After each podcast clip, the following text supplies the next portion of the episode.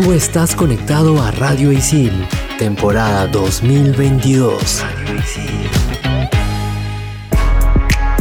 ¿Sabías que en España un astrólogo profesional puede cobrar hasta 150 euros la consulta? Hoy en Explícame esto, la carta astral. Bien, para terminar la clase, ¿alguna pregunta chicas y chicos? Sí, yo.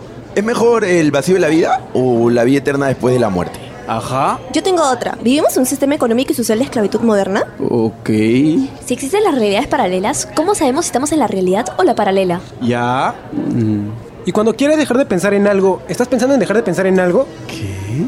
¿Qué? Bueno, estoy seguro que para todo esto hay una explicación. ¿O no?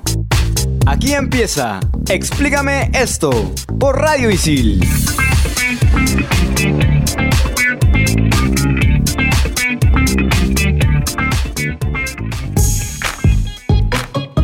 Hola, hola gente, ¿qué tal? Sean bienvenidos a un nuevo programa de Explícame esto. Les habla Renzo Rostein y me encuentro en compañía de Clau y de Andrea. ¿Qué tal chicas? ¿Cómo están? Hola chicos, ¿cómo están? Hola chicos, ¿qué tal? Acá en un nuevo programa con unos tintes medios místicos. Primero quiero que digamos cuáles son nuestros signos, por favor. Yo soy Pisces. Yo soy Leo. Yo soy Escorpio. En realidad, el motivo, decir nuestros signos, eh, ya lo saben ustedes, el tema que nos reúne hoy aquí es la carta astral. Eso es el tema de nuestro programa, pero antes de decir que es una carta astral, hay que aterrizar algunos conceptos y empecemos por el de astrología, que no es una ciencia exacta, es un lenguaje simbólico de autoconocimiento que hace uso de símbolos y mitos clásicos representados en las constelaciones para entender los aspectos de la personalidad de cada uno. En relación a esto, el mismo Carl Gustav Jung defendía a la astrología como un compendio de conocimiento psicológico de la antigüedad y eso es justamente una de las bases del enfoque moderno y tan ligado a la parte psicológica que se tiene ahora y más enfocado hacia el autoconocimiento. Obviamente tenemos que aclarar algunos conceptos importantes para continuar con este tema y en primer lugar está el mapa celeste que es la representación gráfica única e irrepetible del cielo en un momento dado desde la perspectiva de la Tierra, ojo. Y este permite observar la posición de los planetas y cómo estos se distribuyen dentro de la rueda del zodiaco para interpretar la energía presente en ese momento. Sí, eso es algo bastante importante el tener en cuenta de que cuando hablamos de astrología hablamos siempre desde, desde un enfoque en el que el centro del sistema solar no es el Sol, sino es la Tierra. También tenemos que saber lo que es la carta astral, que es cualquier mapa celeste que puede ser interpretado, sea carta horaria, revolución solar, carta de direcciones, progresiones, etc. Y puede realizarse en cualquier momento de la vida y utiliza como punto de referencia la carta natal para que no existan errores. Ajá, ¿y qué es la carta natal? Es básicamente el mapa celeste al momento del nacimiento de un individuo. Y cuando hablamos de individuos, puede ser personas o puede ser animales, porque también se les saca cartas natales a los animales. Para esto lo que se necesita es la fecha, día, eh, mes, año, la hora exacta del nacimiento, hora, minutos y en algunos casos algunos astrólogos consideran incluso segundos para ser más exactos. La idea es poder determinar la posición de los planetas, el Sol, la Luna, los asteroides y todos los otros elementos de la forma más exacta posible. Ahora, esta carta natal lo que representa es la energía que estuvo, está y estará antes, durante y después del nacimiento. O sea, ya hablando de la energía cósmica y vital de la persona, según la posición de los astros, y eso también se va a relacionar con algunas características de la vida de cada uno. Por otro lado, en el zodiaco existen cuatro elementos y hay tres modalidades las cuales se combinan de diferentes formas y gracias a esto hay varias características que se asocian a cada uno de los 12 signos del zodiaco.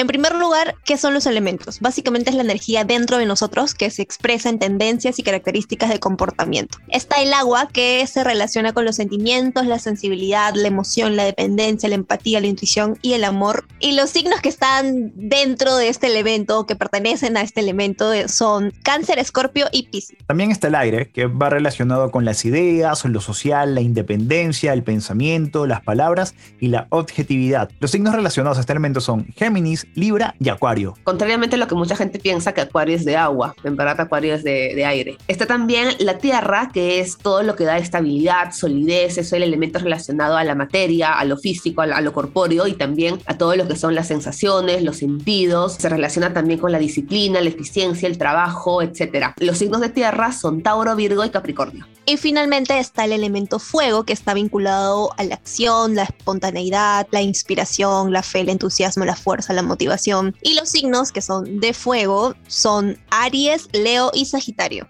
Si bien en astrología se usan los cuatro elementos de las filosofías presocráticas, en la antigüedad ya se hablaba de un quinto elemento asociado al éter o al alma, está representado en el centro vacío de la carta natal. También están las modalidades que representan cómo la energía se manifiesta en cada elemento, o sea, el tipo de energía que lleva cada uno de los signos. Hablamos en primer lugar de los signos cardinales, que son los que inician las estaciones. Tenemos a Aries, que inicia el otoño, Cáncer, que inicia el invierno, Libra, que inicia la primavera y Capricornio, que inicia el verano acá en este hemisferio, porque en el hemisferio norte es al revés. Están llamados a todo lo que es el inicio, eh, la novedad, el iniciar los proyectos, el dar el primer, el primer paso, establecer nuevas cosas, la proactividad e incluso también la impulsividad. También tenemos que referirnos a los signos fijos, que en este caso hablan de la estabilidad y la permanencia. Cuando se plantean una meta, nada les puede detener y son muy obstinados y constantes. Dentro de estos signos encontramos a Tauro, Leo, Escorpio y Acuario. Por último están los signos mutables, que son Géminis, Virgo, Sagitario y Piscis. Ellos son los que mejor se adaptan ante el cambio, son plenamente conscientes de que nada permanece y no le tienen miedo a la evolución. Ajá, y ahora un rápido resumen, un rápido recordaris de cada uno de los signos y un poquito lo que simbolizan. Eh, tenemos a Aries,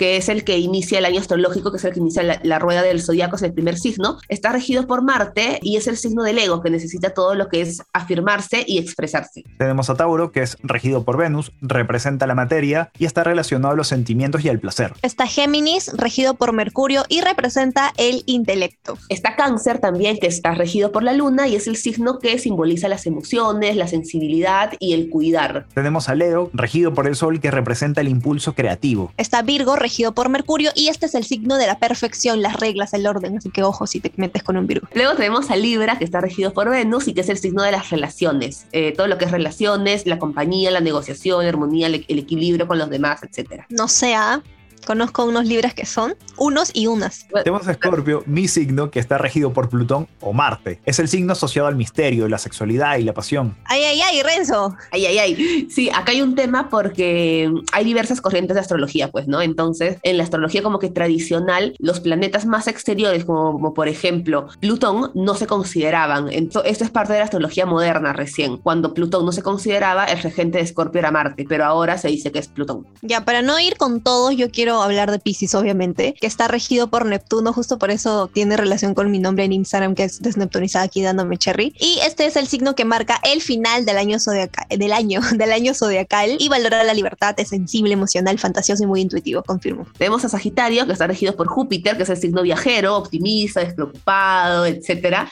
y con una gran esperanza, y también eh, es un signo que está opuesto a Géminis, entonces tiene también mucho esta parte intelectual. Tenemos a Capricornio, que es regido por Saturno, representa el deber, la responsabilidad, ambición, valora el trabajo y ama planificar todo al detalle. Bueno, ya han dicho todos, así que ni modo hay que seguir con Acuario, pues también, ¿no? Para que no estén ahí como, ay, mi signo.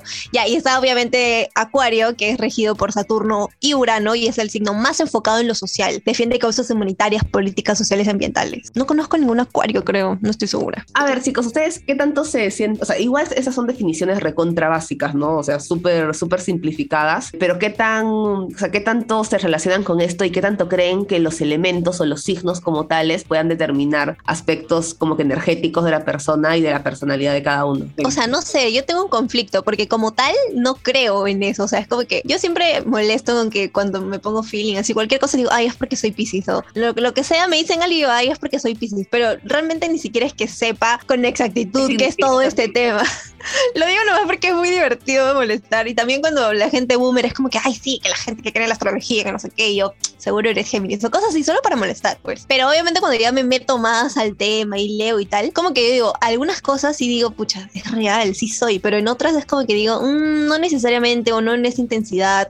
O como que también siento que hay veces en las que cuando ya como que te. O sea, cuando lees algo ya no, lo, no es simplemente una coincidencia, sino tú misma lo tratas de relacionar de alguna manera. Fácil es como psicológico, no sé. Claro, eso es justamente un poco lo que conversábamos antes de salir a, grabación, de este efecto que hace que te creas los, horos- horóscopos o que los horóscopos sean como que acertados para tu vida, porque son aspectos como que muy generales. Claro, entonces lo que sí puedo decir es que, o sea, en la energía sí creo. O sea, no sé, es que por ejemplo con la luna se dice que sí tenemos, o sea, nosotros, incluso la naturaleza, hay mucha relación con la luna a nivel energético. Entonces, como que por ahí sí, como que me causan muchas dudas, pero no hay ninguna evidencia científica. Entonces, yo como que estoy ahí, como que mm, no sé. Yo creo que hay algunos puntos de convergencia que son difíciles de negar y también difíciles de darles una oposición, pero hay ciertas cositas que te dan a pensar que puede ser de que sí, tengamos algún tipo de relación con los signos y demás, son constelaciones. Nosotros somos, somos una especie de seres cósmicos porque el, la planeta Tierra está en el espacio y todo acá se creó de una forma muy, muy extraña. Como decían, los textos eh, de los horóscopos que son muy básicos, pues obviamente no te dicen, bueno, es que tu hora de nacimiento está ligada al planeta porque a esta hora el sol está en posición, es muy genérico. Yo creo que si agarramos el periódico de hoy y vemos eh, Escorpio, ten cuidado con la salud estomacal y va a haber seguramente de 100 personas, 15 que van a tener algún cólico, alguna comida que les cayó mal, indigestión o van a tener que ir a la farmacia a comprarse una biscapina porque son hipocondriacos. No sé. Ahora, si por ahí quieren calcular su carta natal y no tienen la fecha, la hora de su nacimiento, yo qué sé, lo que fuese que es importante para esta carta natal, puedes ir con un astrólogo capacitado en rectificaciones. Ustedes dirán que es una rectificación. Bueno, una rectificación es una técnica en la que el astrólogo hace una lista hacia atrás de los eventos importantes en la vida de la persona y calcula las posibles fechas y tránsitos planetarios que marcaron esos eventos. Luego valida la información con la energía zodiacal que más parece describir a la persona en sus diversas casas astrológicas y planetas. Y bueno, esto la verdad es que es un chambón recontra difícil y hay muy pocos astrólogos que lo realizan. En general hay pocos astrólogos profesionales capacitados, como que oficialmente. Es re difícil, en verdad. Sí, justamente yo hace unos días estaba viendo en Twitter que, que justamente como que había gente que decía, oye, pero ¿qué pasa si mi doctor puso cualquier fecha, no? Entonces la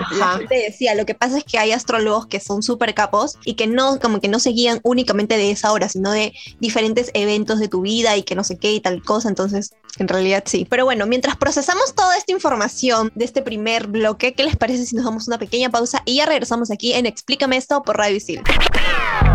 Explícame esto por Radio Isil.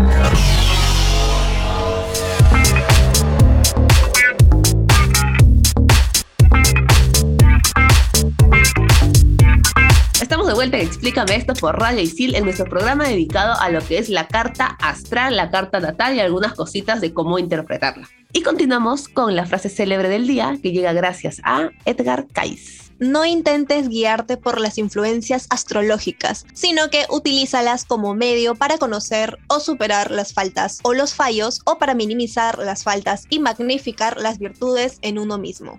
Una vez más, autoconocimiento. Con esto te ahorras la plata de quién se ha llevado mi queso, sopa de pollo para el alma. Solamente conócete a ti mismo. Pero no la terapia, ojo, igual vayan a terapia, por favor, gracias. Pero para conocer un poco más de esto, obviamente tenemos que hablar de la carta como tal y los elementos. En primer lugar, la carta, yo la verdad es que de esto yo sabía cero, pero luego ya me iba informando de a pocos porque como dijo Claudia, en los últimos tiempos todo este tema se ha vuelto un boom. Es inevitable cruzarte con información sobre esto. Así que ya, vamos. La carta está compuesta por dos ruedas que están divididas en 12 y la rueda interna tiene las 12 casas astrológicas que representan 12 aspectos de la vida de un individuo y la rueda externa tiene los 12 signos del zodiaco. Yo les recomiendo que ahorita mientras escuchen esto googleen tipo la carta y vayan viendo para que se ubiquen mejor mientras nosotros describimos. Sí, porque, o sea, en verdad la carta astral es un, es un diagrama, es una, es una rueda, es bastante visual. Incluso cómo se distribuye todo es bastante visual. Entonces, ¿qué son las casas? Una carta astral se divide en 12 casas y cada casa representa un área de la vida. En algunas casas hay planetas y en otras no, pero cada casa está regida por un signo de la rueda externa. Ahora, En- cuanto a los signos, a cada casa la rige el signo en el que comienza dicha casa y también cada planeta está en un signo. También tenemos que tomar en cuenta los planetas que representan energías básicas. Su posición, casa, signo y aspectos influyen en nuestro carácter y la forma en que podemos enfrentar diferentes situaciones. Y finalmente los aspectos, que son los ángulos geométricos que algunos planetas, planetas, asteroides, etcétera, según el nivel de, el grado de, de dificultad de la carta, los ángulos que estos elementos forman entre sí influyen en cómo se combinan las energías de los planetas según cada aspecto. Cuando hablamos de aspectos, hablamos de trígonos, sextiles, conjunciones, oposiciones, etcétera. Hay muchas maneras de interpretar la carta natal porque esto varía según los astrólogos, pero para tener un orden promedio les indicamos que hay como que cierto criterio. Entonces, lo primero es ubicar en qué signo están las luminarias, el Sol y la Luna. Puntualmente con el Sol nos referimos el signo solar que estaba alineado al momento de nuestro nacimiento. Representa la identidad básica de la persona, revela cómo nos presentamos al mundo, cuál es nuestro rasgo de personalidad más fuerte. Es el lado consciente, nuestra verdadera esencia, nuestro ego. Mientras que la Luna son los sentimientos, la vida emocional, es todo lo que está relacionado a los acontecimientos sociales, cómo reaccionamos ante ellos y de manera privada a ciertas situaciones. Muestra la forma en que manejamos nuestros sentimientos y emociones. Es nuestro lado inconsciente. El signo solar es básicamente el signo que, que- que conoce cada uno según el día de nacimiento, ¿sí? Ahora, según la hora, tenemos el ascendente y también la luna. ¿Qué es el ascendente? Es la constelación que está en el horizonte en el momento exacto del nacimiento y representa cómo nos ven los demás y cómo nos mostramos nosotros al mundo. Los ascendentes cambian cada dos horas, es por eso que se necesita con exactitud la hora y el minuto y bueno, en algunos casos algunas personas consideran que hasta los segundos. Acá pasa algo y es este que si no se sabe con exactitud está el riesgo de que el ascendente cambie por una diferencia de uno o dos minutos. Ojo que hay algunos que también ubican el descendente, que es donde inicia la casa 7. Y si no saben qué es el, el descendente, básicamente es lo que simboliza cómo nos relacionamos con los demás y da pistas del tipo de personas que aparecen en nuestra vida y con las que tendemos a crear conexiones reales y significativas. Complementa al ascendente, que es el yo, y bueno, lo del descendente son los demás, básicamente. A partir de acá, se va casa por casa analizando el signo en el que cae la casa y los planetas que contiene esa casa. Empecemos por el número uno, que en este caso va referido al yo, la imagen, cómo me veo, los inicios. Luego de eso está la casa 2, que representa todo lo que es el autoestima, los recursos, recursos a todo nivel, recursos personales, recursos materiales, toda la parte física y las posesiones. Está la casa 3, que tiene relación con los viajes cortos o cercanos, las opiniones, la comunicación y los pensamientos. Algunos asocian también la casa 3 con la escuela, como que tu entorno primario. La casa 5 está representada por la creatividad, la vocación en términos de lo que te apasiona hacer. La casa 6 está vinculada con las rutinas, el servicio, el trabajo diario y el cuerpo. La casa número 7 relacionada a los otros, a las asociaciones, los nexos, las proyecciones que hacemos. La casa 8 es la casa de los contenidos inconscientes, de la transformación, de la vulnerabilidad, de la sexualidad. La casa 9 está vinculada a las publicaciones, las creencias, la expansión y lo foráneo. La décima casa está relacionada a la vista pública, al éxito, al estatus civil, a los honores que recibes. La casa 11 es un ámbito más social y es- está relacionada al- a los grupos en general, a las amistades, a las causas sociales, a diversas este, iniciativas como que te ayudan a la sociedad. Y con la 12 yo siento que conecto muy bien, que justamente habla acerca de la conexión con todo, el inconsciente, los cierres y el karma, ya eso no me interesa.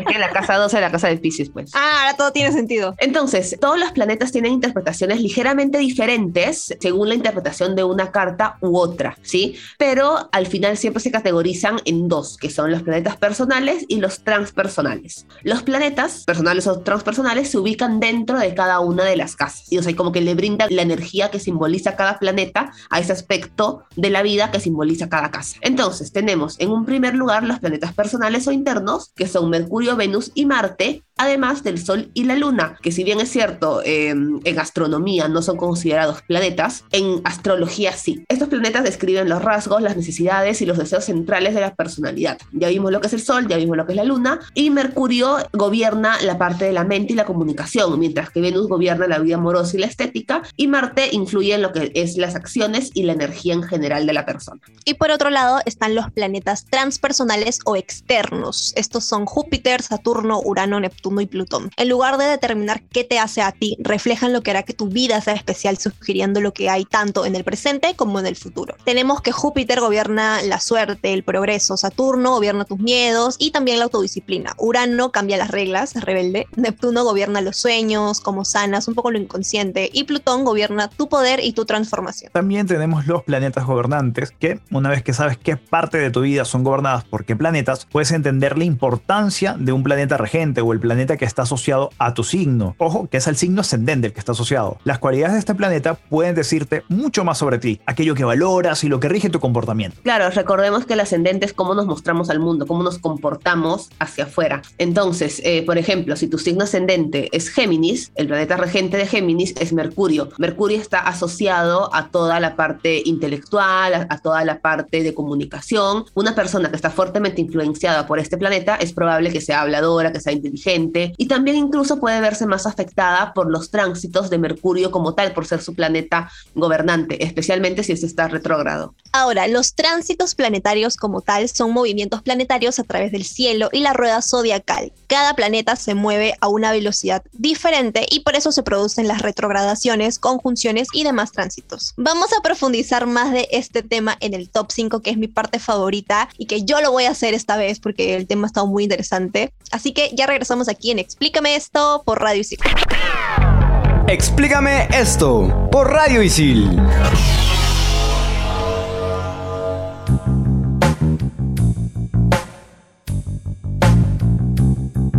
Regresamos aquí en Explícame esto. En la parte final nos encanta el top 5, donde hablaremos el tránsitos planetarios más famosos. Así que comenzamos. Top 5. Top 5. Top número 5. Cambio del eje nodal. Los nodos lunares son dos puntos opuestos en la carta astral que están fuertemente relacionados con el karma y simbolizan nuestro pasado o de dónde venimos, que esto es el nodo sur, y nuestro presente o futuro o hacia dónde vamos, que es el nodo norte. Estos nodos se desplazan por el zodíaco cambiando de signo cada año y medio aproximadamente y este tránsito marca una profunda revolución en las personas y situaciones que vemos a nuestro alrededor, removiendo los aspectos que representa cada signo del zodíaco y a la vez nos guían hacia lo que necesitamos para desarrollar nuestro propósito en esos aspectos. Justamente a inicio de año se dio el cambio de eje nodal al eje Tauro-Escorpio. Interesante. Yo pensaba que la gente despertaba de repente, pero resulta que es el universo dándote una sacudida. Top número 4. Eclipses. Los eclipses se producen por la alineación del Sol, la Luna y la Tierra de forma tal que uno queda superpuesta y oculta al otro. En los eclipses lunares hay una luna llena que es tapada por la Tierra y en los eclipses solares la luz del Sol queda sombrecida por la Luna. La Luna nos habla de nuestras emociones inconscientes, por eso en los eclipses lunares surge el del inconsciente nuestras emociones más crudas que solemos dejar fuera de nuestro control consciente. Y el Sol representa la identidad, el ego la necesidad de reconocimiento, por eso es que en los eclipses solares sentimos que una parte de nuestra identidad no puede ser expresada y que nuestro brillo y autoexpresión se opaca. A inicio de año también tuvimos temporada de eclipses, particularmente en abril y mayo. No importa lo que suceda, tú siempre brilla. Top número 3. El retorno de Júpiter. Júpiter demora unos 12 años en regresar al signo y grado en el que se encontraba en el cielo al momento de tu nacimiento. Júpiter es un planeta benevolente asociado al optimismo, expansión y a enseñar. El retorno de Júpiter se da a los 12, 24, 36, 48, 60, 72 y 84 años, abriendo una nueva fase de aprendizaje a nivel personal e intercambio de conocimiento con el entorno en los aspectos que representan la casa y el signo en los que cae este retorno. Bueno, 12 años se pasan volando, así que normal. Top número 2. El retorno de Saturno. Se produce cada 27 a 29 años y medio y es el momento en que Saturno regresa al signo y grado en el que se encontraba en el cielo cuando naciste y el tránsito dura aproximadamente dos años y medio. Saturno es pesado, poderoso y dominante y se asocia a la responsabilidad. Está aquí para asegurarse de que hagamos lo que se supone que debemos hacer. El retorno de Saturno actúa como un despertador cósmico, una llamada de atención astrológica que se produce a finales de los 20, a los 50 y a principios de los 80 para reflexionar y comprobar si se está en el camino correcto de la vida o no en términos de carrera, relaciones y desarrollo personal. Coincidiendo justamente con la crisis de los 30, la crisis de los 50 y el que llegue a la crisis de los 80. O sea que mi despertar vocacional a los 27 años fue culpa de Saturno. Sí. Ah, mira.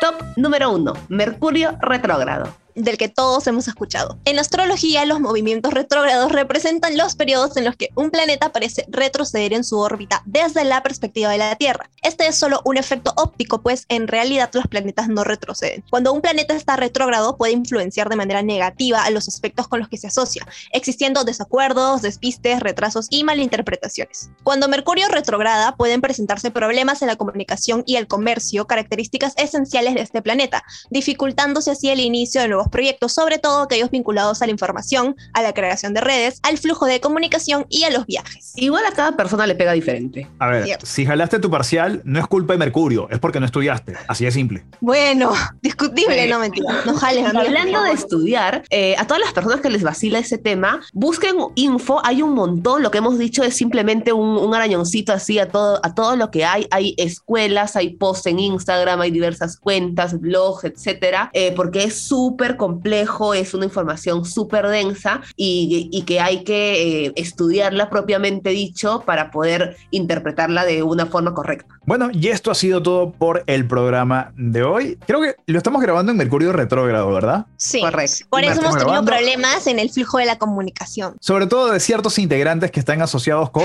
Neptuno y no voy a decir quiénes son. Esto fue Explícame esto por Radio Isil. Nos escuchamos en un próximo programa. Chao. Bye. ¡Chau! Tú estás conectado a Radio Isil, temporada 2022. Radio Isil.